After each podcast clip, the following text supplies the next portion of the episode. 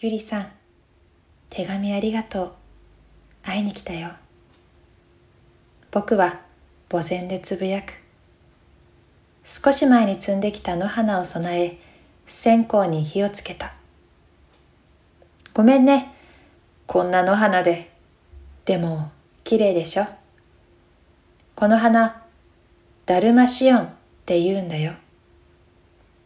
もし間違って摘んでたら、また笑われそうだな。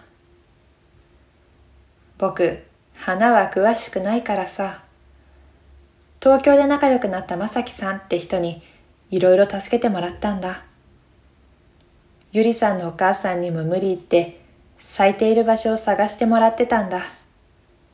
近くに咲いててよかったよ。このダルマシオンは僕からゆりさんへの手紙の返事。ゆりさんなら分かってくれるよね。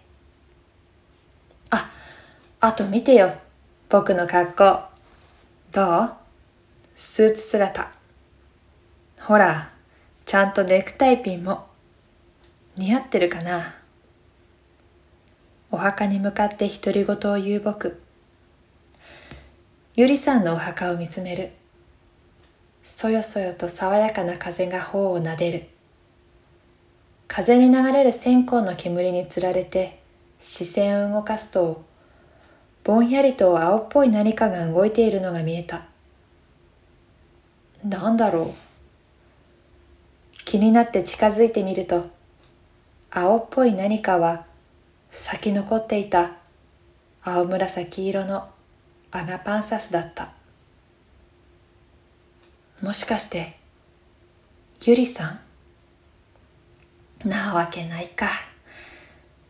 僕はふっとかすかに笑う。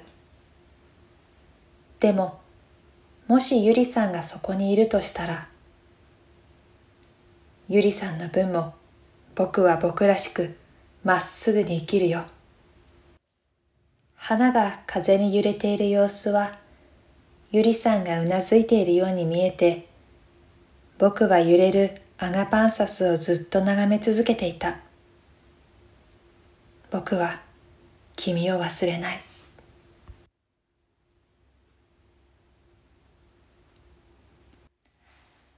はゆゆんさんのラブレター最終章8君を忘れないを朗読しました。ゆりさんのお花にお供えしたダルマシオンの花言葉は君を忘れないでした。ああ、とても素敵なお話でした。お花で気持ちを伝え合うってとてもロマンチックですよね。私が大好きな人からもらえるとしたら、やっぱり定番なんですけど、バラの花がちょっと嬉しいなと思います。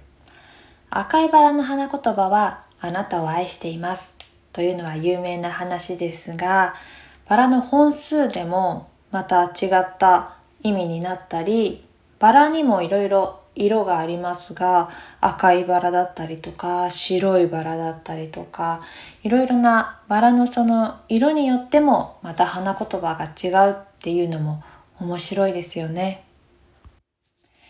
えー、私の祖母がすごくお花が大好きでお花の生け花教室に通うぐらい大好きだったんですが祖母が持っていた花言葉の本を読むのがすごく大好きでしたちょっとまたその本読んでみたいなって思いました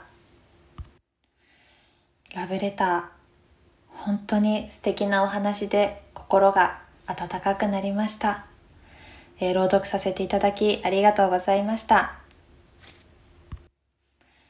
北にゆりでした。それではまた次回の放送でお会いしましょう。